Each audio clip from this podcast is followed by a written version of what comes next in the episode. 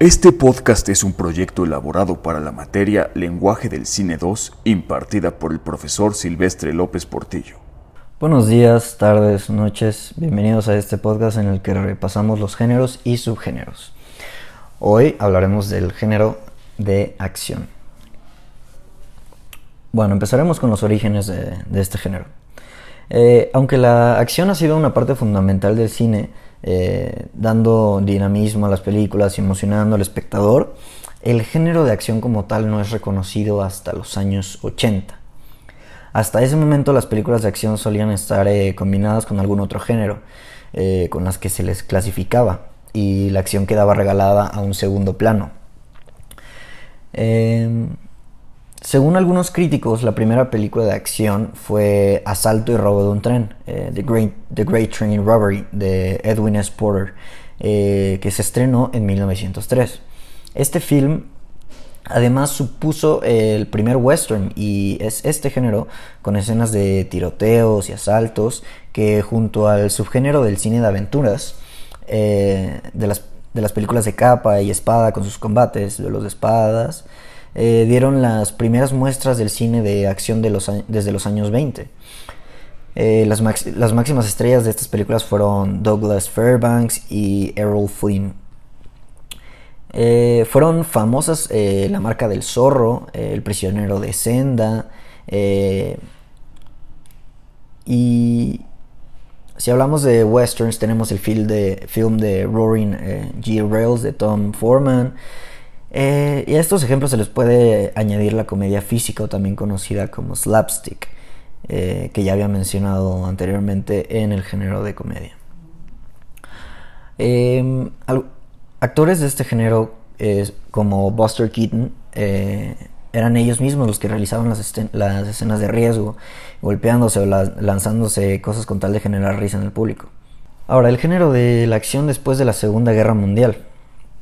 En los años 40 y 50 se, se extiende el cine bélico motivado por la Segunda Guerra Mundial, eh, como también lo había mencionado antes en otro episodio del podcast.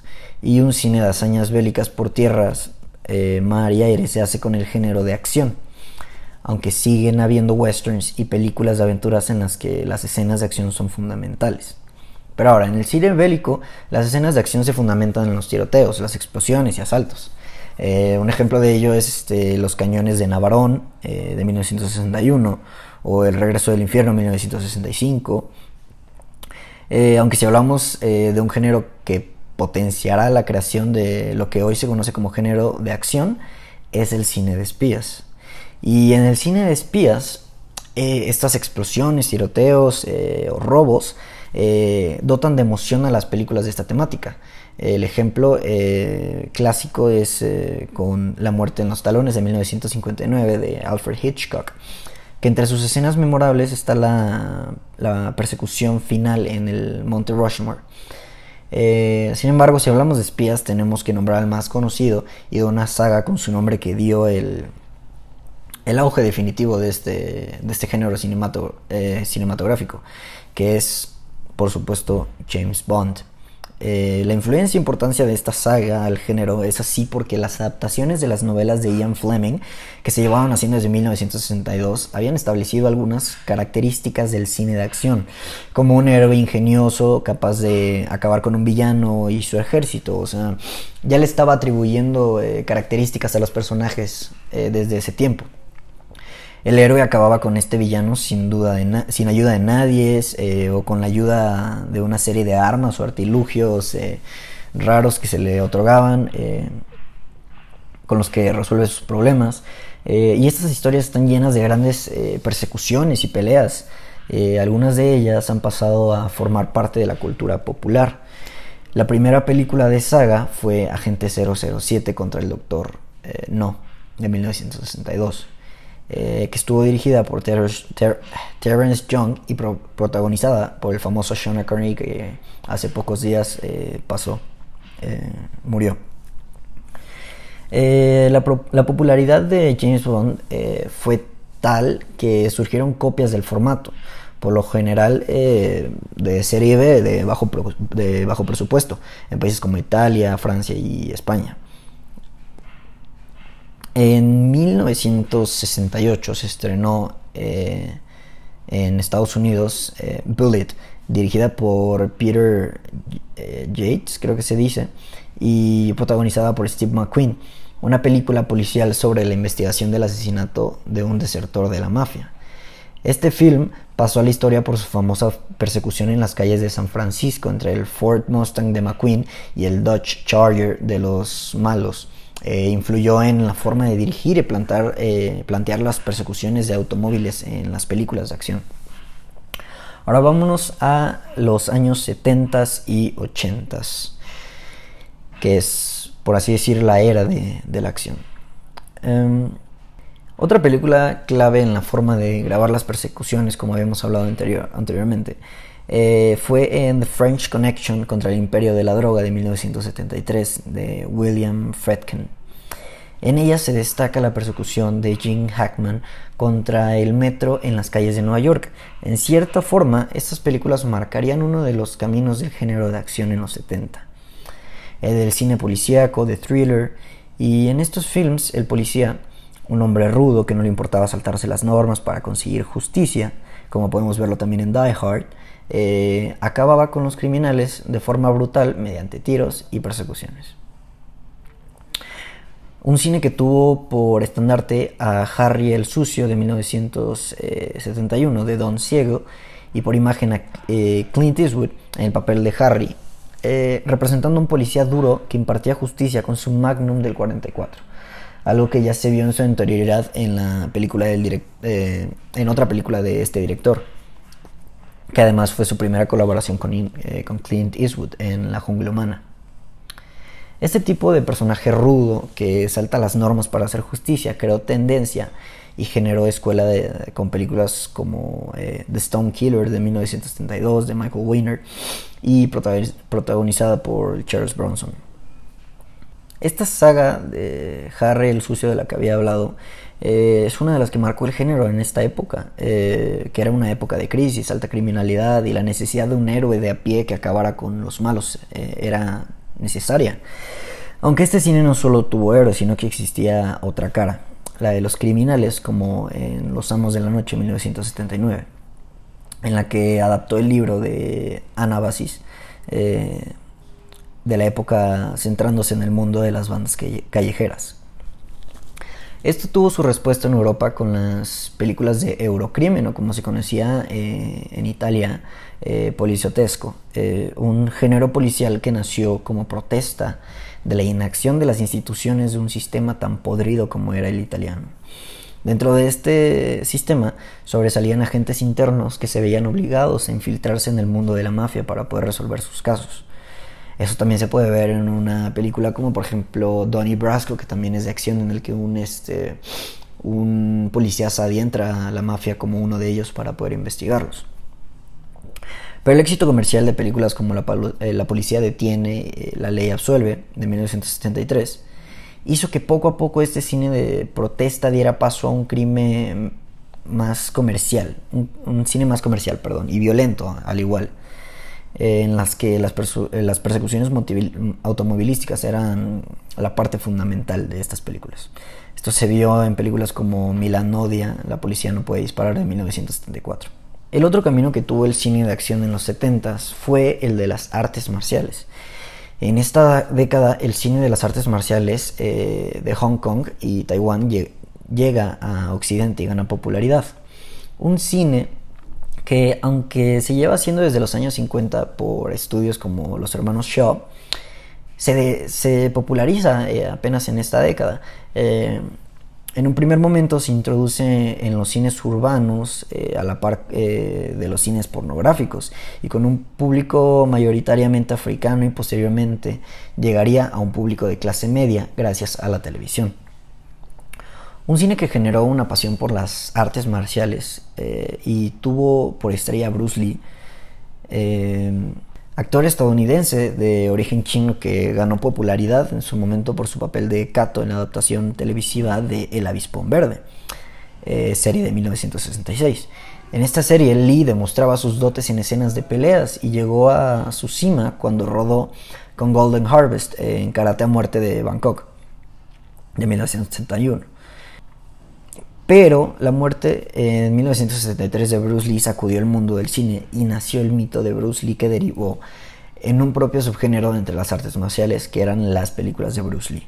En este sentido, se explotaron películas de artes marciales protagonizadas por actores parecidos eh, en nombre y a cara de, Bruce Lee y se usaban escenas de películas de Lee o partes de películas eh, inacabadas para crear filmes. Eh, un ejemplo de ello es Juego con la Muerte de 1978, en la que se unieron escenas de películas anteriores de Bruce Lee, eh, del propio funeral del actor y escenas con dobles para crear una película, siendo reconocida por la pelea final en la que Lee, vestido con un moño negro con rayas negras, eh, se enfrenta a Karim Abdul Jabbar, creo que así se dice.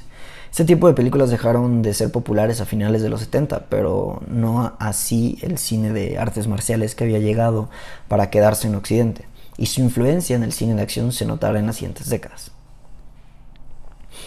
Con esto llegamos a la década que definirá el, cine de acción como un género propio, que es los años 80, un momento en el que la llegada de Reagan y el, el video dio lugar a lo que se llamó la era de la acción esta era tuvo serie de nombres que quedaron marcados como símbolos del género. Estos eran Chuck Norris, Sylvester Stallone, Arnold Schwarzenegger, Dolph, eh, Dolph Lundgren, eh, Steven Seagal, eh, Jean-Claude Van Damme, entre otros.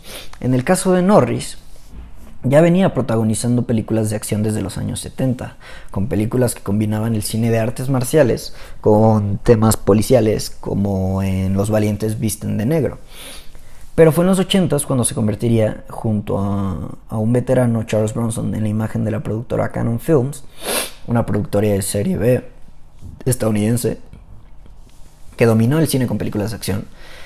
Eh, películas que iban desde Invasión USA eh, hasta Delta Force o la trilogía de Desaparecido en Combate protagonizadas por Chuck Norris y las secuelas de la saga Justiciero de la Ciudad protagonizadas por Charles Bronson. Por otro lado, en 1981, Steven Spielberg, asociado a George Lucas, estrenan eh, Raiders of the Lost Ark, una película de aventuras inspirada en las películas de James Bond y en películas como Las Minas del Rey de eh, Salomón de Compton Bennett. En busca del arca perdida, eh, Raiders of the Lost Ark fue un éxito de taquilla e inició una saga de varias secuelas, convirtiéndose Harrison Ford en Indiana Jones. Y en 1982 eh, se estrenó Límite 48 horas de eh, Walter Hill, la que es considerada la primera body cop, un subgénero de cine de acción en la que dos protagonistas deben trabajar juntos para resolver un, un crimen o vencer a un criminal, al tiempo que van entablando una amistad o bien refuerzan una relación existente. Tuvo como su máximo ejemplo la saga de Arma Letal eh, de 1987 eh, en 1982 también se estrena Acorralado de Ted eh, Kotcheff, que dio a conocer al personaje de, John Rambo y su secuela Rambo. Otra figura clave del cine de acción de los 80 fue Arnold Schwarzenegger, el fisicoculturista de, de origen austriaco que, austriaco, perdón, que se dio a conocer por su papel de Conan el Bárbaro en la película eh, de 1982 y en su papel eh, en 1984 de Terminator, el clásico del cine de acción y ciencia ficción de James Cameron. Eh, Schwarzenegger en esta década protagonizaría películas como Comando de Mark L. Lester, Depredador y otras más. En esta década también fue eh, fructífera en otras partes del mundo, en Hong, Kong, donde Sammo Hong y Jackie Chan actualizaron el género eh, al añadir una dosis mayor de comedia a las películas de acción.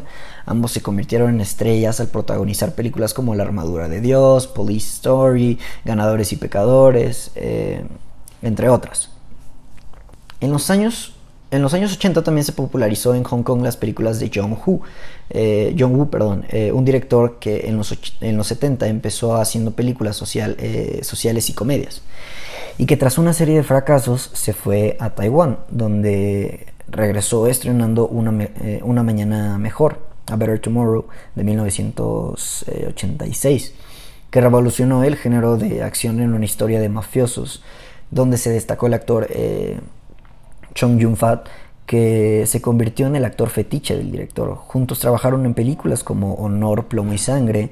Eh, luego se fue a Hollywood y dirigió películas como Cara a Cara, eh, Manhunt, que fue reciente.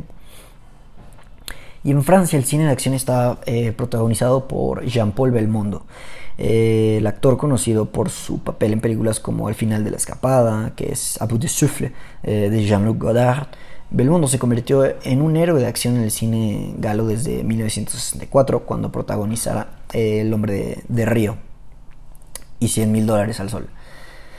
Eh, con Bernoulli eh, haría en 1975 Pánico en la ciudad y en 1981 protagonizó El profesional de Jean Lautner que fue un éxito en taquilla. Ahora, el, ahora hablaré de, de este género en los 90 hasta la actualidad. En los 90 supusieron la revolución digital. La introducción del CGI cambió el, género al poder hacerlo más espectacular y llevarlo más al límite. Se siguieron realizando eh, segundas y terceras partes de películas que triunfaron en la anterior década, como por ejemplo La Jungla 2, Alerta Roja o Misión Imposible, que sigue hasta el día de hoy. Em, un fenómeno cultural de esta época fue la llegada del videoclub y predominaron las películas directas a video. Películas relevantes de esta época fueron El último gran héroe, eh, Men in Black, eh, Desperado y Abierto hasta el amanecer. Eh, en esta década también se empieza a tomar el cómic como base para, el cine de acción. El éxito de la, adaptación de Batman que realizó Tim Burton en 1989 lo acrecentó y se vieron varias secuelas de Batman o también Blade eh, en esa línea también estaba la adaptación libre del libro Un Mundo Feliz eh, que supuso Demolition Man. La body movie seguía de moda con el éxito de Hora Punta de Brett eh, Ratner. En cuanto a la influencia del CGI al cine de acción, la película más influyente de primeros de década fue Terminator 2, El Juicio Final. este film supuso un paso siguiente en la tecnología que llegaría a su máximo esplendor con el estreno de Matrix. Eh, con esta película se introdujo nuevos mundos eh, al cine de acción con influencias del anime japonés, eh, el cine de acción hongkonés y de la ciencia ficción. En esta década además se destacan dos grandes directores de acción, que uno es Michael Mann, quien desde Ladrón con James Caan llevaba dirigiendo películas de acción como El último Moicano o Hit. el otro director, director de acción destacado es Michael Bay, quien con el paso del tiempo se ha convertido en un sinónimo del género en cuanto a espectacularidad se refiere. En Reino Unido, eh, la saga de James Bond continuaba. Eh, Pierce eh, Brosnan se convirtió en Bond y protagonizó GoldenEye. el mañana nunca muere, el mundo nunca es suficiente.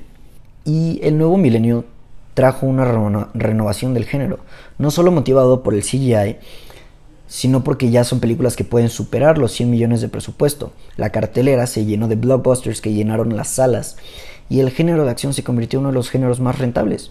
En los primeros años de la, década se estrenó eh, eh, Fast and Furious, que se ha vuelto incluso una... ¿Cómo se llama? Del cine de culto. Eh, por otro lado, también se crearon las películas de de, como había hablado anteriormente, de superhéroes, de, traído desde los cómics, donde eh, empezaron desde sagas como por ejemplo con X-Men hasta los Avengers hoy en día, que, siguen siendo relevantes. Y en el 2014 se vio el estreno también de John Wick, eh, que como sabemos la historia se remonta a un hombre que era un mafioso y deja atrás eh, esa vida, se retira y un joven le roba su carro, le mata al perro, entonces él va en una misión para matar a todos ellos. Ahora sí voy a hablar de unas características más eh, a fondo del género de acción. El protagonista casi siempre es individualista y trata de hacer el bien por su forma de, hacerlo. Eh, casi siempre, también, otro, otra característica es de que casi siempre van a haber secuelas si es que tiene si es que es taquillera esta película, lo podemos ver con muchas películas como por ejemplo Matrix, Rambo, Terminator, eh, los de Avengers y cuántas no más. Eh, la Steadicam. Eh, esto se usa para, por ejemplo, en las, en las de persecuciones, eh, que se pueda, que el camarógrafo pueda seguir a la persona que está corriendo y la cámara se quede quieta. Es, es, muy usado en este tipo de género. Eh, las armas y las luchas, un elemento base de este cine de acción es que eh, tiene muchos combates, hay tiroteos, hay armas de todo tipo, pistolas, metralletas, eh, lanzagranadas, lanzallamas, de todo. Y bueno, esto va a ser todo por hoy. espero se encuentren bien y nos vemos en la próxima.